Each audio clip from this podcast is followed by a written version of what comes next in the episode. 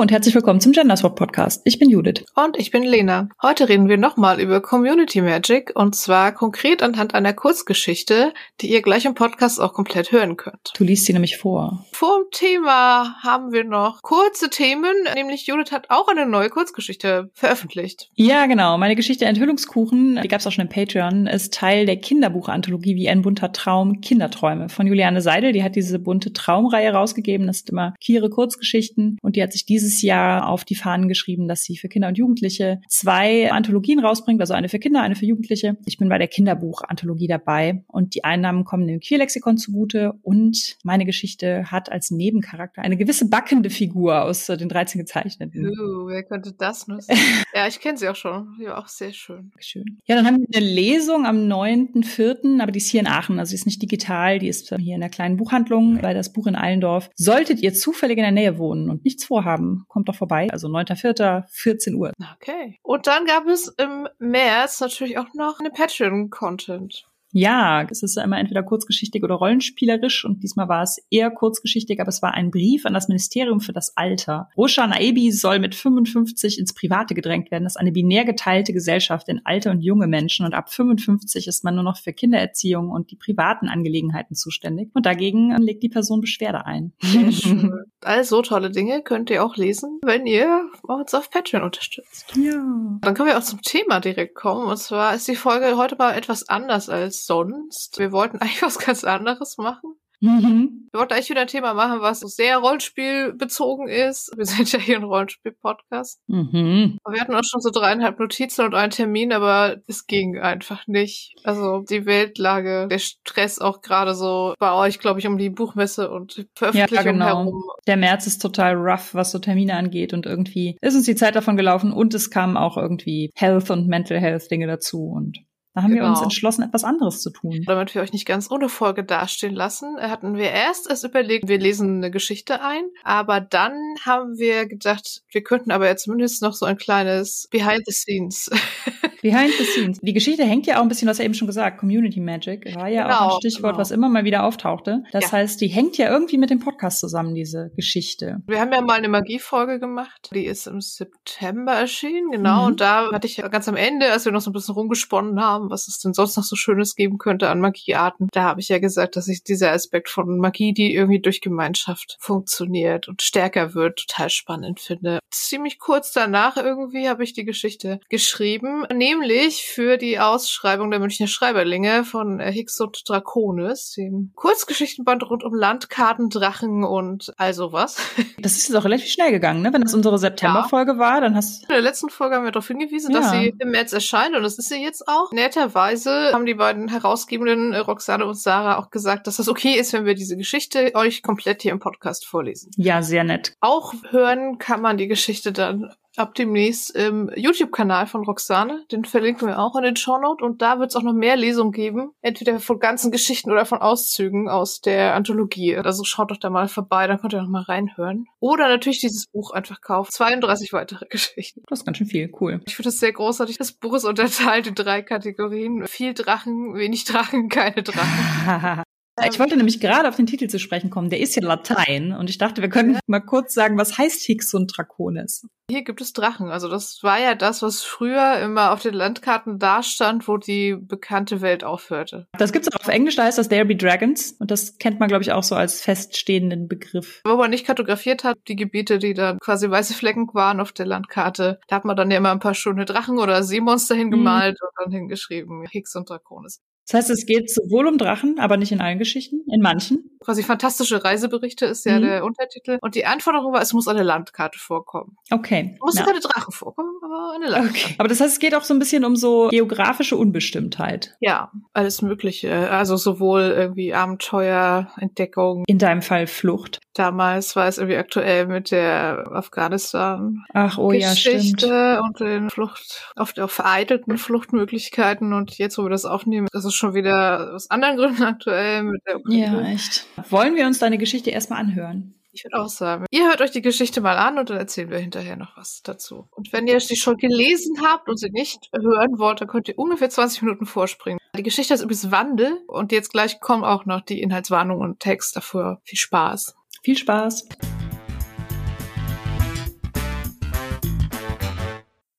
Inhaltshinweise für die Geschichte sind Blut, Verletzungen, Verschüttung, Trauer, Flucht, Ratten, angedeutete Selbstverletzung, Hunger, Durst und Angst vor Folter. Und die Tags für die Geschichte sind Postapokalypse, Gemeinschaft, Heimatsuche, Neopronom, nicht-binäre Nebenpersonen, Community Magic und geschlechtergerechte Sprache. Viel Spaß!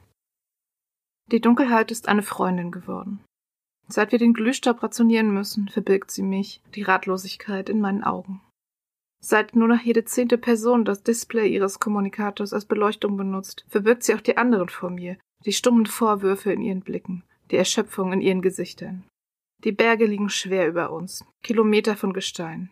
Nach hier unten reicht kein Seismoscan, kein Infrarotsucher. Wir wandern im Verborgenen. Das Gebirge über uns ein Tarnmantel, wenn alles gut geht. Ein Leichentuch für 57 Menschen, wenn wir versagen. Wenn ich versage. Wir sind auf dem langen Weg zu einem Ort, den wir nur aus Geschichten kennen. Als wir aus unserer Siedlung fliehen mussten, brauchten wir ein Ziel. Die alten Aufzeichnungen waren vage und unvollständig, aber sie sprachen von einem Tal, das gut verteidigt werden kann, von Wasser und fruchtbarem Boden, von einem Platz, der eine neue Heimat werden könnte, wenn wir ihn finden, auf der anderen Seite des Gebirges, das wir nur die langen Berge nennen. Die Berichte und Landkarten über das Gebirge und die Wege unter ihm hindurch waren ein Schatz unserer Siedlung, ein gut gehütetes Geheimnis.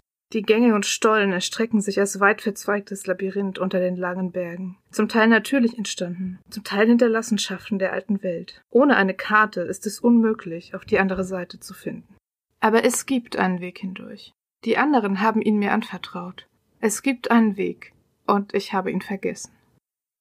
Rast für heute, verkündet Hasina. Ihre Worte hallen vom Gestein wieder, unwirklich verzerrt. Erleichtertes Seufzen geht durch unsere kleine Schar. Schwere Gepäckstücke plumpsen von müden Schultern.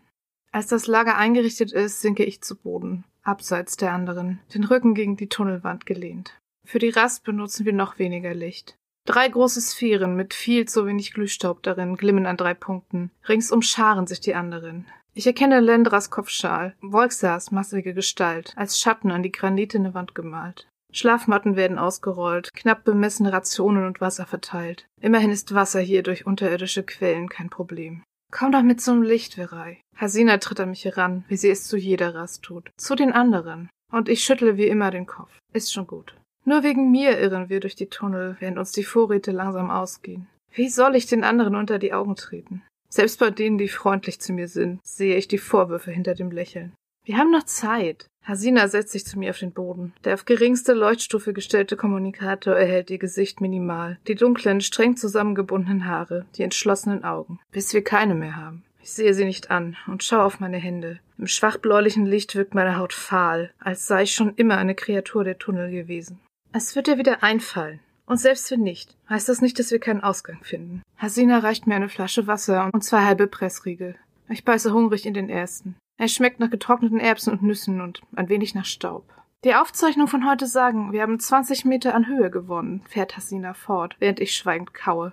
Könnte ein gutes Zeichen sein. Nur ihr zuliebe quäle ich meine Lippen zu einem Lächeln. Sie ist ein wenig jünger als ich. Jünger als die meisten hier. Und doch diejenige, die alle motiviert hält. Die dafür sorgt, dass niemand die Dunkelheit und den Hunger unerträglich genug findet, um aufzugeben. Ohne Hasina wären wir alle nicht hier. Nur sie erkannte, dass unsere Siedlung keine Chance hatte, sich gegen den Plünderzug der Splitterklingen zu wehren. Nur sie erkannte, dass niemand kommen wird, um uns zu retten. Als sie am Tag vor unserer Flucht die Tür hinter sich schloss, einen Stapel Papiere und Speicherchips an ihre Brust gepresst, drangen Geräusche mit ihr herein. Rufen und Türen schlagen, als alle ihre Habseligkeiten zusammenrafften. Und dahinter, darunter, ein dumpfes Dröhnen und Stampfen, ein Grauen, das langsam näher kam. Die Splitterklingen hatten eine Kriegsmaschine in Gang gesetzt. Die Zeit lief uns davon. Hasina vertraute mir unseren Schatz an, unsere Karten der langen Berge. Du bist die einzige wandelnde Hirwerei. Lass dir etwas einfallen. Ich hätte protestieren können, einwenden, dass ich nie wirklich gelernt hatte, mit meinen Fähigkeiten umzugehen. Nur das eine oder andere aufgeschnappt bei Durchreisenden aus alten Büchern, aus Erzählungen. Aber in Hasinas Augen stand der Wille und der Glaube, das Unmögliche zu schaffen, und ich konnte nur nicken und mein Bestes versuchen. Ich erinnere mich daran, wie Hasina alle versammelt hatte und wir aufbrechen wollten. Sie plünderten und ihre Maschinen schon eine Ahnung am Horizont. Eine qualmende, stinkende Masse. Ich erinnere mich an die letzte Nacht unserer Siedlung, in der ich die Karten las, versteckte, wandelte, an das Knistern des Feuers, in dem Papierkarten und zerbrochene Speicherchips verbrannten. Ich hatte einen Weg gefunden, und niemand würde ihn mir stehlen können. Ich erinnere mich daran, wie ich zu Hasina ging, ein trotziges Lächeln auf unseren Gesichtern, und an den Moment, in dem der Horizont eine Salve aus Scherben ausspie. Als ich wieder zu Bewusstsein kam, war der Weg, unser einziger Weg, aus meinen Erinnerungen verschwunden. Ich wache auf. Es ist fast Zeit zum Aufbruch. Die anderen rollen Schlafmatten ein und kauen die Ration nach dem Aufwachen. Hasina geht zwischen ihnen herum. Wie jeden Tag versucht sie, mit allen einige Worte zu wechseln. Ich schaue ihr zu, bewundere ihr unermüdliches Lächeln, ihre aufrechte Haltung. Sie bringt ein anderes Paar Schuhe zu Perko, der eine Handbreit gewachsen ist, seit wir unterwegs sind. Bei Seti bleibt sie stehen und erkundigt sich, ob ihr Arm sich nach dem Sturz vor zwei Tagen besser anfühlt. Sie lobt Vieh dafür, wie Xir die Vorräte rationiert, und dankt Volxa, dass sie jeden Tag die Spitze des Marschs übernimmt, ihre versalberten Augen unsere einzige Chance, die Dunkelheit mehr als einige Meter zu durchdringen. Sie umarmt Galar und Lendra, die bei dem Angriff ihre geliebte Brick verloren haben und jeden Tag um sie trauern. Dann ruft Hasina zum Aufbruch, die Stimme fest und sicher wie immer, als wüsste sie, dass wir ans Ziel kommen. Ich ordne mich in der Mitte eines Zehnertrupps ein, dort wo die Dunkelheit am tiefsten ist. Was ist dort, wo wir hingehen? fragt Mari vor mir, die Hand ihrer Mutter fest umklammert. Sie ist erst zehn, eine der jüngsten von uns. Auch die Siedlung, aus der wir geflohen sind, war kein Ort für Säuglinge und Kleinkinder. Abends erzählen die anderen ihr Geschichten, um sie über den Verlust ihrer Holocomics hinwegzutrösten. Wir wissen es nicht genau, Liebes. Die Stimme von Trona klingt rau und melodisch. Manche sagen, eine verlassene Stadt aus der alten Welt. Oder eine Festung oder ein riesiges Tal, in dem alle Pflanzen wachsen, von denen Menschen je gehört haben. Und wir können da bleiben? Maris Stimme ist von so hoher Hoffnung erfüllt, dass sich meine Kehle zuschnürt. Bestimmt. Wenn wir nur. Trona verstummt und wirft einen kurzen Blick über die Schulter. Einen Moment lang sehe ich den Glanz ihrer Augen im schwachen Licht. Bestimmt, bekräftigt sie dann noch einmal. Ich finde meine Erinnerungen nicht wieder. Zwischen der letzten Nacht in unserer Siedlung und dem dritten Tag unter den Bergen sind nichts als Bruchstücke. Ich erinnere mich an den Anblick der schwer bepackten Menschen, die Richtung Gebirge laufen. An das Lächeln, das ich mit Hasina teile. An das Einschlagen der Scherbenbomben. Ich erinnere mich an Blut, das über mein Gesicht läuft, an den beißenden Geruch von Desinfektionsspray, an stützende Arme und Hände und an Hasinas Stimme, die zur Eile drängt. Fort, wir müssen fort, sonst kriegen sie uns. An das Rumpeln und Brechen und den Staub als die hastig angebrachten Sprengsätze, den Splitterklingen jede Möglichkeit versperren, uns zu folgen. Ich erinnere mich an den letzten Blick zurück. An die Rauchsäule an der Stelle, an der wir jahrelang lebten. Ich bin eine Wandelnde, das meiste, was ich kann, habe ich mir selbst beigebracht. Ich weiß, dass ich nur mich selbst beeinflussen kann oder das, mit dem ich verbunden bin. Habe ich die Karte in meinem Geist verankert? An einem Ort in meinem Verstand, den ich selbst nicht mehr erreichen kann? Haben die scharfkantigen Scherben, die die Seite meines Schädels aufgeschlitzt und die Spitze meines linken Ohrs abgetrennt haben, auch die Karte fortgerissen? Auch meinen Körper habe ich untersucht, vorsichtig tastend zuerst, zuletzt unbemerkt von den anderen zerrend, kratzend, reißend. Ist irgendwo in mir ein letzter geheimer Speicherchip versteckt, mit meinen Fähigkeiten ins Innere meines Körpers gelangt? Müsste ich ihn nicht spüren? Hätte er mich nicht schon von innen heraus vergiftet? Ich erinnere mich nicht. Suchend ziehen wir weiter. Wir rennen. Vor uns Dunkelheit. Keine Freundin mehr, nur scharfe Ungewissheit. Hinter uns das schneller werdende Klacken und Schaben von Krallen auf Gestein. Drei Wochen, zwei Tage und fünf Stunden ohne Zwischenfälle. Doch nun sind wir ins Revier von Schratratten gekommen. Trona hat als erste die Kotflecken am Boden erkannt, den muffigen Geruch von Fell und ledriger Haut. Schratratten sind halb so groß wie ein Mensch, aber sie leben in großen Rudeln. Ihre Krallen sind lang, scharf und tragen oft verödetes Erdreich in die Wunden. Es gibt Medizin gegen die Infektionen, die Ödlanderde im Körper anrichtet, aber nicht hier unten. Volxa stürmt voran. Als einzige sieht sie, was vor uns liegt. Hasina hat sich zu einer Engstelle im Gang zurückfallen lassen steht neben Galar und Roff. Alle drei halten die Speere erhoben. Hinter ihnen Lendra und Vieh mit den einzigen beiden Armbrüsten, die unsere Siedlung besitzt. Eine der Glühstaubsphären ist neben ihnen auf volle Helligkeit gedreht. Ein weiteres Zehren an unseren Vorräten. Lauft, wir halten sie hier auf. Hasinas Stimme ist auch jetzt noch ruhig und fest. Wie lange soll sie standhalten? Wie lange sollen fünf Leute standhalten gegen ein ganzes Rudel aufgestörter Schratratten? Ich bleibe stehen, wende mich um. Trona und Mari hasten Hand und Hand an mir vorbei. Ich erahne die massigen Rattenkörper am Rand des Lichtscheins. Sie greifen Menschen selten an, hat Trona gesagt. Aber wenn ihr Revier bedroht wird, verteidigen sie es. Ein Impuls formt sich in meinem Kopf, mehr Instinkt als Gedanke. Hastig dränge ich mich zwischen den Fliehenden hindurch, in die Gegenrichtung, auf das Licht zu. Alle Kreaturen, die in Gemeinschaft leben, finden ungeahnte Kräfte, um sich zu verteidigen.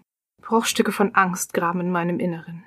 Die Angst, unsere Gemeinschaft in den Tod zu führen. Die Angst, allein gelassen zu werden. Die nackte Angst ums Überleben, als ich die Krallen der Ratten im Glühstaublicht glänzen sehe. Etwas in mir greift nach der Angst, ballt sie zusammen wie eine Faust. Ich kann nur beeinflussen, was Teil von mir ist, was ich berühre. Und so nehme ich all meine Angst und all meinen Mut zusammen und stoße Vieh und Hasina beiseite und werfe mich auf die Knie, den Schratratten entgegen, die Hände ausgestreckt. Meine Finger treffen auf Fell und Krallen und Zähne. Und ich lasse die Angst los. Die Schradratte schreit auf, ein markerschütterndes Quietschen und Kreischen, als das Gefühl von Panik und Angst ums Überleben durch ihren zuckenden, befällten Körper jagt. Die Enden ihrer beiden Schwänze und die borstigen Ohren beben. Sie windet sich, kriecht, winselt nur weg von hier, nur weg von dem, was solch nackte Furcht in ihr auslöst. Das Rudel reagiert. Eben waren die Fremden, die in ihr Revier eingedrungen sind, das Gefährlichste, feindlich, etwas, das es zu vertreiben gilt. Jetzt wittern alle die Angst der vordersten Ratte, die Fremden keine Eindringlinge mehr, sondern etwas, das ihr Leben bedroht, sie zermalmen wird, wenn sie nicht fliehen, wenn sie nicht sofort wieder hier verschwinden. In einem Knäuel aus Fell und Krallen kommen die Schratratten zum Stehen. Ihr Quieken und hektisches Scharren hallt von den Felswänden, als sie kehrt machen, weg von hier, weg von uns. Ich schaue ihnen nach, als sie in der Dunkelheit verschwinden, fassungslos, dass ich es geschafft habe, sie zu vertreiben. Verei! Hasina stürzt zu mir, zieht mich auf die Beine, ruft nach Dija und deren Medikit. Erst da sehe ich das Blut an meinen Händen, die tiefen Kratzer und Schnitte in meinen Unterarmen. Trotzdem lächle ich, ohne Qual, zum ersten Mal seit Wochen ohne Angst. An diesem Abend setze ich mich zu den anderen. Wir drängen uns eng um die zwei verbleibenden Leuchtsphären. Tut es weh? fragt Mari mit großen Augen und deutet auf meine Hände, die mit Verbänden umwickelt sind und nach Wundspray riechen. Ein bisschen. Wird schon wieder. Ich nicke ihr aufmunternd zu. Es tut mehr als nur ein bisschen weh, aber ich kann damit umgehen. Vielleicht kann ich meine Fähigkeiten einsetzen, um die Kratzer und Schnitte auf meiner Haut schneller heilen zu lassen, sobald ich weniger erschöpft bin. Ich habe Dija gebeten, sparsam mit dem Wundspray umzugehen. Noch fünf andere von uns sind bei der Flucht vor den Ratten gestürzt und haben Schiffwunden und Prellungen. Wie hast du das gemacht? fragt Vieh und stellt eine Schale mit Essen vor mir ab. Xie hat den Pressriegel für mich in kleine Stücke zerteilt. Daneben liegt eine halbe getrocknete Stachelbirne, eine seltene, süße Kostbarkeit. Ich habe ihnen Angst gemacht, erkläre ich. Als sie dachten, dass sie ihr Revier nicht verteidigen könnten, ohne dafür mit ihrem Leben zu bezahlen, sind sie weggelaufen wie wir. Xis Mund formt ein wehmütiges Lächeln. Ich teile die Stachelbirne mit Mari und schlafe kurz danach ein. Verwirrend glücklich über das Atmen und Seufzen und Schnarchen der anderen um mich herum, über die Wärme der Körper, die ich um mich herum spüre, ohne sie wirklich zu berühren. Vier Wochen und einen Tag, nachdem wir unsere Siedlung verlassen haben, stehen wir in einer Weggabelung. Links oder rechts? fragt Hasina mich, und mit einem Mal ist die Angst wieder da. Ich weiß nicht, flüstere ich. Hasinas Hand sucht und findet meine. Für einen Moment fühle ich ihre Fingerspitzen sanft zwischen den Verbänden. Eine Geste, die mir sagt, dass sie weiter Geduld mit mir hat. Sie schließt die Augen. Hier, wo nur ich sie sehen kann. Die Spannung weicht kurz aus ihren Schultern. Ich fühle ein Zittern in ihren Fingern. Dann gehen wir nach links. Die Tunnel dort scheinen bergauf zu führen, entscheidet sie dann. Die Haltung wieder aufrecht, die Stimme fest. Wir gehen nach links. Die Tunnel steigen wirklich an, gleichzeitig werden sie enger und niedriger. An manchen Stellen ragen die Metallteile alter Stützkonstruktionen aus dem Stein. Die Luft ist trocken. Immer wieder stößt jemand gegen Wände und Decke und löst damit Staubwolken aus. Der Staub setzt sich in unserer Kleidung und unseren Haaren fest, legt sich als schmierige Schicht auf unsere Lippen. Mehr als sonst macht ein Flüstern die Runde. Sind wir am Ausgang nah? Oder werden die Tunnel an einer Einsturzstelle enden? Staub rieselt aus meinen Verbänden, als ich sie abnehme. Im schwachen Lichtschein begutachte ich meine Hände und sehe nur noch letzte blaue Flecken und Schürfungen. Dort, wo Hasina meine Haut berührt hat, sind dunkle Spuren. Vielleicht war Dreck an ihren Fingerspitzen. Nach drei Tagen in den Staubtunneln verkündet Vieh, dass das Wasser rationiert werden muss. Hier unten gibt es keine unterirdischen Quellen. Am fünften Tag stürzt ein Trümmerstück herab und verletzt Perko an der Schulter. Dija wühlt in ihren Vorräten und schüttelt mit zusammengepressten Lippen den Kopf. Bis auf eine Armschlinge und eine halbe Dosis Schmerzmittel kann sie nichts für ihn tun. Ich wechsle die Position, gehe weiter vorn, näher an Hasina. Vielleicht fällt mir der Weg ein, wenn ich die Abzweigung mit eigenen Augen sehe. Vielleicht will ich auch nur näher bei ihr sein. Näher an ihrer ruhigen Unermüdlichkeit. Am sechsten Tag bleibt Wolzer stehen, deutet nach vorn. Weiß nicht, ob es hier weitergeht, sagt sie leise. Hasina aktiviert das Licht ihres Kommunikators und geht allein voran. Ihr Speer stößt vorsichtig tastend an Wände und Decke. Ich folge ihr mit einem unguten Gefühl. Wir sind vielleicht zehn Meter von den anderen entfernt, als ein Grollen durch den Gang geht und die Decke über uns einstürzt. Ich bemerke drei wichtige Dinge in einem und demselben Moment. Ich lebe noch. Hasina und ich liegen eng aneinander gepresst unter Trümmerstücken. Und ich weiß, wo ich die Karte versteckt habe. Die anderen zehren Hasina und mich aus den Trümmern und starren uns mit aufgerissenen Augen an. Kristallenes Glitzern bedeckt unsere Körper und Gesichter wie eine Schicht von Glutdiamanten. Ich kann wandeln, was ich berühre. Was mich berührt, kann mich verändern. Benommen rappeln Hasina und ich uns auf, lassen uns in Sicherheit führen, während der diamantene Glitzer langsam von unserer Haut rieselt. Als wir stehen bleiben und Hasina meine Hand loslässt, mustere ich unauffällig meine Finger, meinen Handrücken. Ich hatte recht. Ich muss euch was sagen, rufe ich, nachdem ich dankbar einen Schluck Wasser von Vieh angenommen habe. Erwartungsvolle Blicke richten sich auf mich. Ich suche nach den richtigen Worten. Wie hast du das gemacht? Das mit dem Glitzer? fragt Mari neugierig. Ich habe unsere Haut gewandelt. Sie wurde hart wie Stein. So konnten wir den Einsturz überleben. Die anderen nicken und murmeln. Ich weiß wieder, wo ich die Karte versteckt habe, fahre ich fort. Es wird so still, dass ich das leise Rieseln von losen Steinchen hören kann. Ich wusste, dass ich die Karte verbergen kann, aber ich wusste auch, dass die Splitterklingen es schaffen würden, sie aus mir herauszukriegen. Auf die eine oder andere Weise, wenn ich ihnen in die Hände falle. Mehr Erinnerungen steigen in mir auf. Die letzte Nacht der Siedlung, die Karten um mich herum ausgebreitet, die Angst davor, den Plündertrupp auf die Spur der Fliehenden zu führen, die Erkenntnis, wie ich es verhindern kann. Ich, ich habe die Karte. Ich hatte sie die ganze Zeit, aber ich brauche eure Hilfe. Ich hebe die Hand, die Hasina gehalten hat. Jetzt sind sie deutlich zu sehen, die dunklen Linien, die Tunnel und Gänge beschreiben, einen kleinen Teil eines Ganzen. Ich habe meine Haut gewandelt, zu einer Karte, die niemand stehlen kann. Sie ist nur zu sehen, wenn die, mit denen ich mich verbunden fühle, meine Haut berühren. Es war eine so elegante Idee.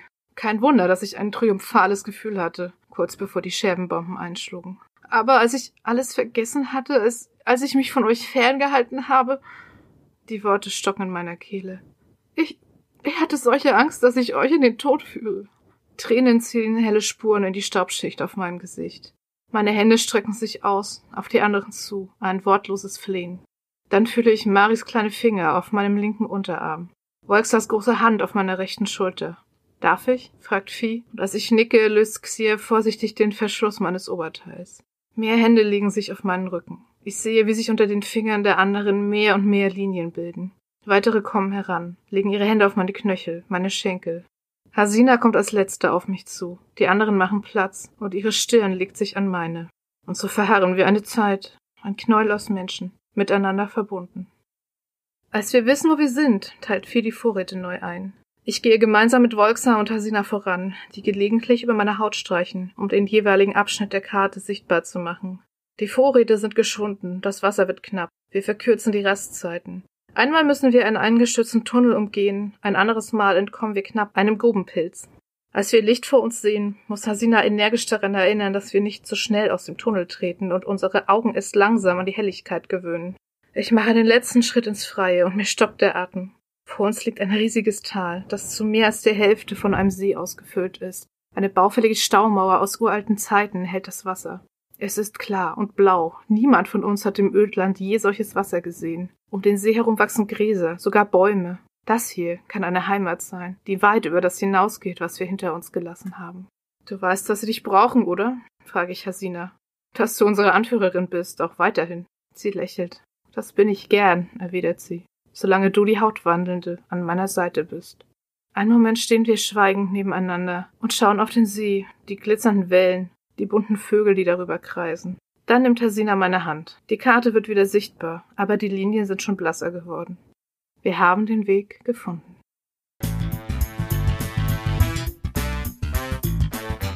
Ich, ich musste fast weinen. Also oh Gott. Das Knäuel aus Menschen, das ist mm. so wunderbar. Mm. Was ist das eigentlich für ein Genre, wollte ich dich fragen. Es spielt ja in derselben Welt wie meine Feuer-Kurzgeschichte aus der ersten oh, Querwelt.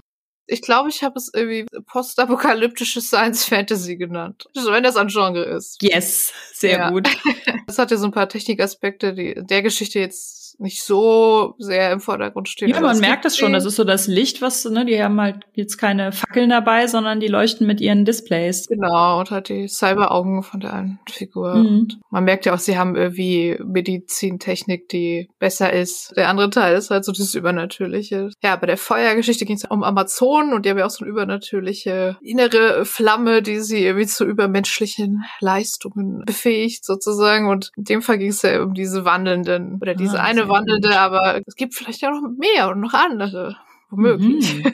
Du teast schon mal so an. Brauchst dir da jetzt langsam an Kurzgeschichten und weitere Erzähltexte, Universum draus? Ja, das wäre schön. Ja, aber Science Fantasy und Postapokalypse, ist das so vom Gefühl her eher unsere Welt mit irgendwas Magischem oder ist das eine Secondary World? Definitiv habe ich nicht irgendwelche echten Landkarten oder so genommen Mhm. oder irgendwelche Hintergrundüberlegungen angestellt. Wie könnte unsere Welt damit zusammenhängen? Das habe ich nicht gemacht. Also ich habe es auch nicht ausgeschlossen, aber ich habe es einfach nicht festgelegt. Also die Setzung Ja. ist einfach nur, es gab mal eine sehr viel fortgeschrittenere Zivilisation. Also es war so eine ungerechte Welt, dass sie eingerissen wurde. Jetzt ist es halt postapokalyptisch mit eher so viel Ödland, was sehr lebensfeindlich ist und so kleinen Siedlungen dazwischen und gefährlichen Landstrichen zwischen diesen Siedlungen. Wie man dann eher aus der anderen Geschichte weiß, auch nochmal so Kräften, die eher irgendwie weiter Richtung neue Welt wollen und Kräften, die eher wieder zurück in Richtung, ach, früher war so alles viel besser Mhm, ja.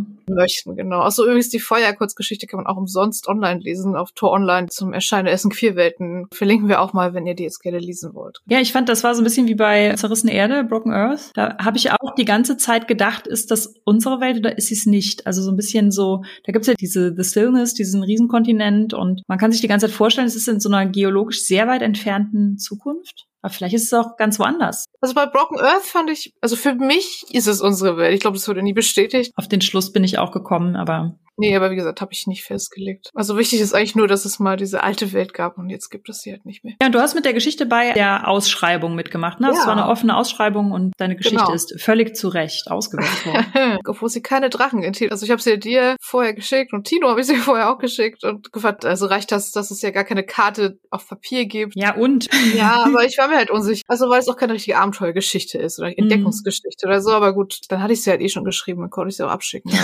das ist überhaupt immer ein guter Rat. Wenn man es eh schon geschrieben hat, kann man so abschicken, so. Also es sollte auch ein Happy End geben. Also wenn man sich sozusagen schon von den schrecklichen Geschehnissen der echten Welt da so inspirieren lässt mit Flucht und so, fand ich bei diesem Fall, äh, wollte ich dann auch, dass das am Ende dann gut ausgeht. So. Ja. Haben die anderen Geschichten denn eigentlich auch CNs und Tags? Ja, alle. Cool. Also ich habe nicht alle CNs, weil manche brauchen keine. Es ist vorne ein Hinweis drin, dass hinter den Geschichten die Tags und CNs sind und dann sind das so zwei getrennte Listen. Ich weiß jetzt gar nicht, ob im Vorwort oder bei den Listen ist noch was so Neopronomen drin. Vielleicht sollten wir auch noch mal ganz kurz sagen, was CNs und Tags eigentlich sind. Also CN steht für Content Note, also Inhaltshinweis. Hinweis ist meistens dann im Sinne von Warnung eigentlich, ne? Also so Ja. häufig wird es ja auch Triggerwarnung genannt oder Inhaltswarnung oder so. Ich finde Hinweis eigentlich besser. Der Hinweis weil- auch besser. Wir haben da ja auch schon mal drüber gesprochen, dass es für viele Leute ja auch keine Warnung ist, sondern einfach halt ein Hinweis hier, Thema XY kommt vor, lies es dann, wenn du das verträgst, so, ne? Genau, also Triggerwarnung finde ich nicht gut als Begriff, weil ein Trigger kann halt alles Mögliche sein. Mhm. Und, und klar gibt es Sachen, die für viele Menschen aufwühlend sind. Also bei Trigger ist ja schon nochmal was anderes. Ja, was ja, sehr spezifisches und das kann auch alles Mögliche sein und Sachen, die man niemals mit einem Hinweis versehen würde. Ich finde das ist sehr spannend, wie das gerade überhaupt diskutiert wird und wie es in verschiedenen Sachen gehandhabt wird, wie detailliert oder wie breit einmal vor dem ganzen Text oder womöglich sogar kapitelweise. Finde ich sehr interessant und auch die Abgrenzung zu den Tags. Tags sind ja Schlagworte im Prinzip. Ihr kennt das vielleicht auch von Netflix. Also wenn man bei Netflix irgendwie sehen oder ja. Filme guckt, die haben ja auch dann pro äh, Medium so drei so Schlagworte. Also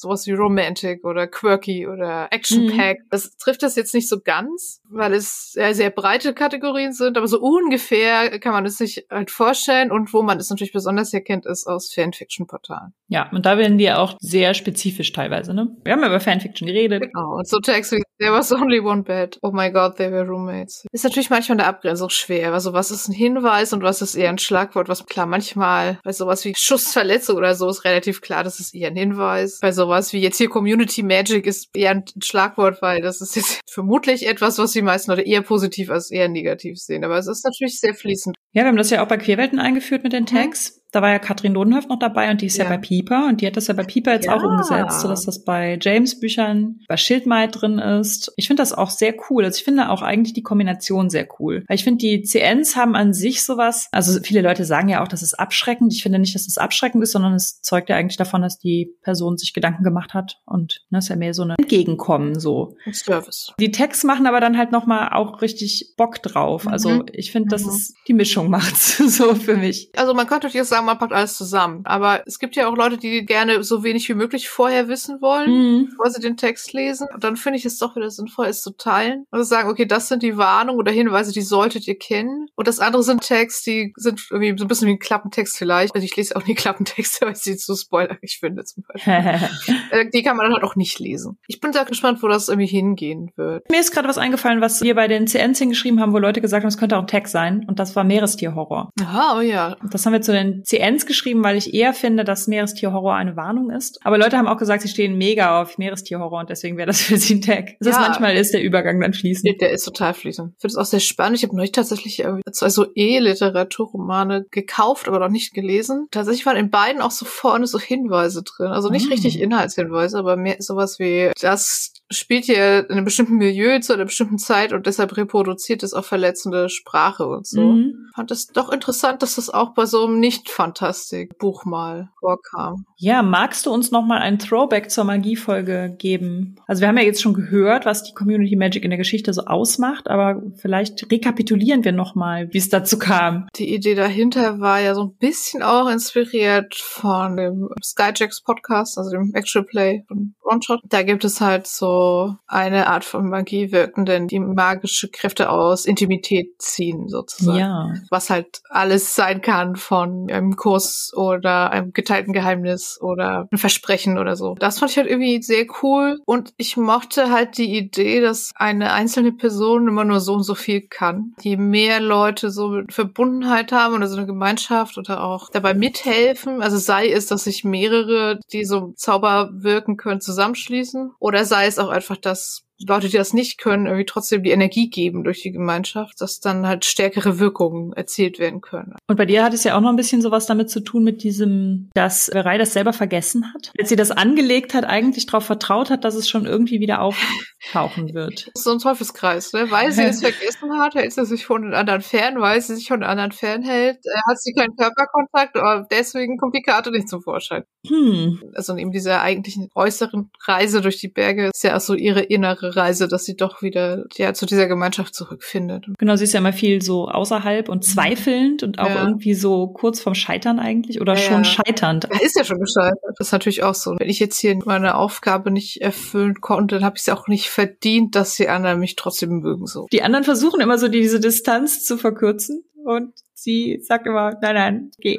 Ja, ja. Genau, und zur Community Magic gehört ja auch dieser Community-Gedanke. Ich will ja nicht immer bei allem sagen, das ist Hope Punk, aber äh, ja. ich finde es ja so ein bisschen Hope Punky. Das hat natürlich auch die Octavia Butler Anleihen. Oh ja. Genau, es hat ja Octavia Butler Anleihen und ein Hamilton-Zitat.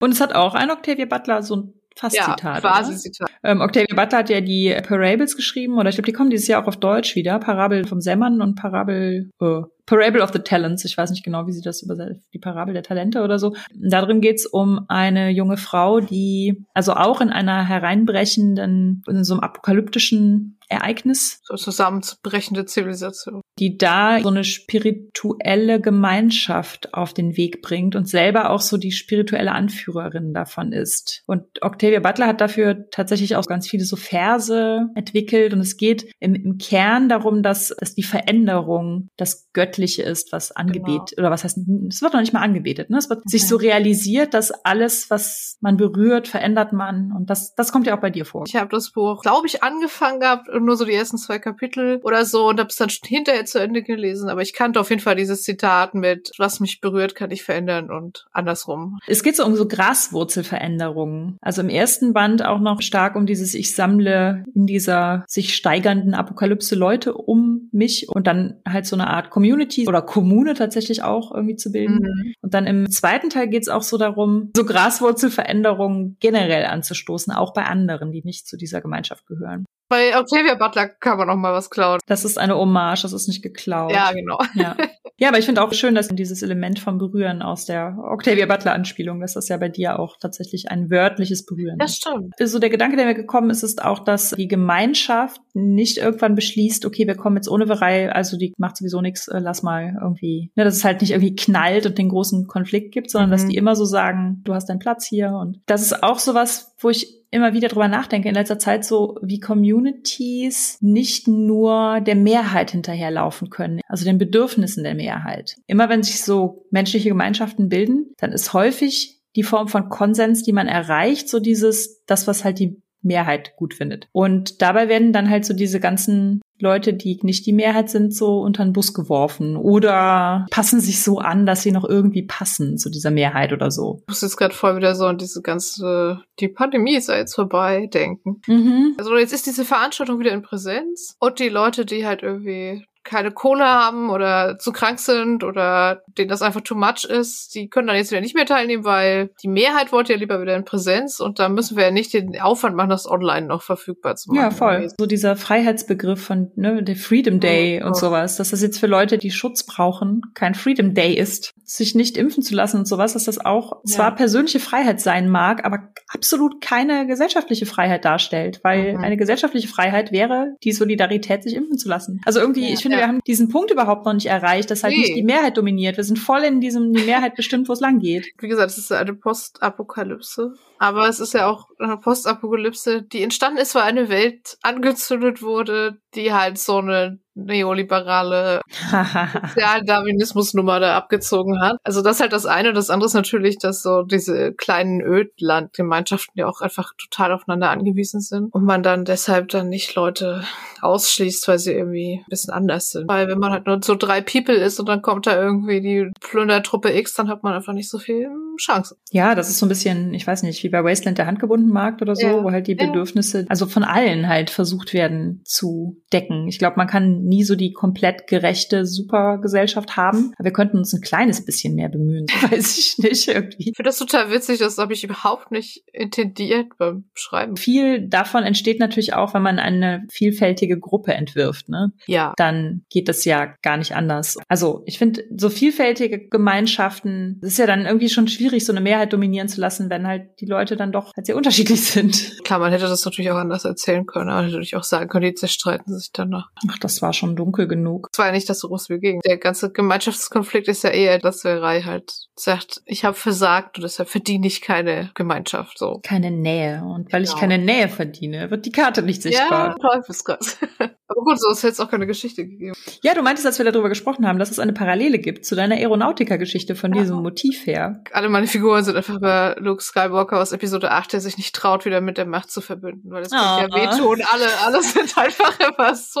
Genau, in der Aeronautiker-Trilogie ist ja schon ein bisschen älter, aber da geht es ja auch um eine ältere Piratin, die ähm, so eine telepathische Verbindung zu ihrem Schiff mal hatte und sich nicht traute, wieder herzustellen, weil damit so viele schlimme Erinnerungen zusammenhängen. Ja. Mm, die war auch sehr bittersweet, die Geschichte.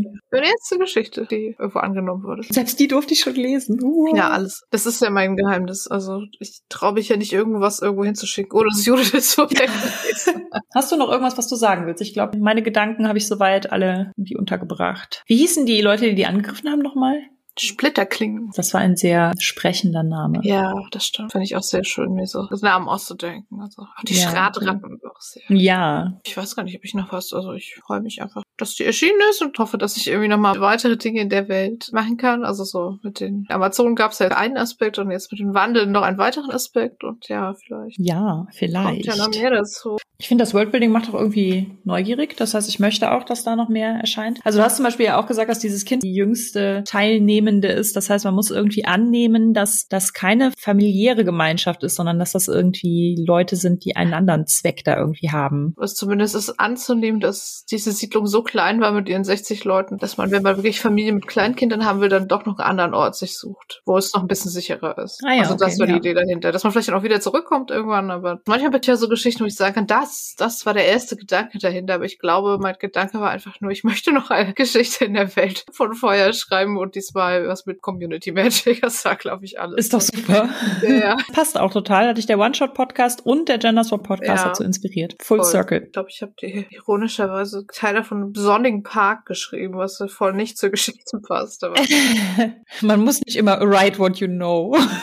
Nee, nee. Ja, und die anderen Geschichten aus Hicks und Draconis könnt ihr jetzt natürlich auch lesen. Ich muss zu meiner Schande gestehen, ich habe das Buch erst seit, naja, weiß nicht, zwei Wochen hier und ich habe noch nicht geschafft reinzulesen. Aber es hat auf jeden Fall viele Leute drin, von denen ich weiß, dass sie coole Geschichten schreiben. Und es hat noch sehr niedliches Innenartwork von Fuchskin. Auch noch ein Pluspunkt für diese Anthologie auf jeden Ja, Fall. voll. Und ja, in unserem Audio-Extra erzählen wir jetzt gleich noch was über Real-Life Community Magic. Oh ja. Die nächste Folge wird dann auch wieder eher wie gewohnt. Oh ja, die ist schon in der Mache und verspricht Großartiges. Mit illustrer Gästin. Und danach werden wir dann die Folge machen, die wir eigentlich heute machen wollten. Genau.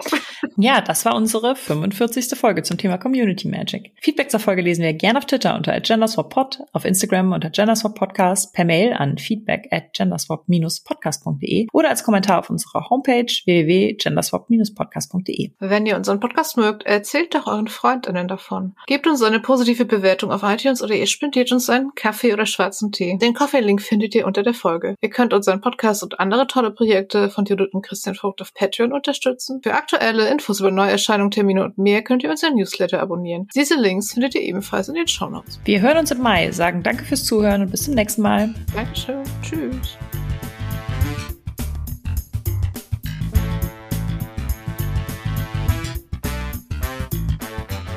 Zur Aufnahme gab es Kofi von Iva Von Martin. und Sphärenmeister. Dankeschön. Danke. Und unsere Patrons sind Adrian, Alexander, Andrea, Anna, Antonia, Bapf, Benjamin, Björn, Boni, Brophy, Busy Lizzie, Katrin, Christoph, Cypher, Daniela, Dead Operator, Daedalus Root, Elea, Elias, Eva, Evelyn, Fabian, Gerrit O'Brien, Gundi, Harald, Henning, Hungerhummel, Jan, Janis, Jan Niklas, Jasmin, Johannes, Julia, Julia, Julia, Justin, Kai, Kama, Karl-Heinz, Katrin, Kay, Kirsten, Lara, Lilly, Lorolid, Mara, Marcel, Marco, Markus mit C, Markus Mokat, Max, Merlin, Mika, Micha, Michael, Michael, Michael, Mo, Mofte, Moritz, Mr. B, Nachi, Nerd Meets You, Nico, Niklas, Nimea, Nina, Tim, Pascal, Patrick, Phil, Philipp, Rabenkönigin, Ramon, Resa, Sabina, Sarah, Sarah, Schreiberling, Skimmy, Shelly, Sol, Sphärenmeister Spiele, Sven, Tütenclown, Tanja, Technosmurf, Tellurian, Tentacle Duck, Thorsten, Tino, Tjörn, Tobias, Tobias, Tobias, Jone Kirju Vic. und Senja. Vielen Dank an euch alle. Vielen Dank.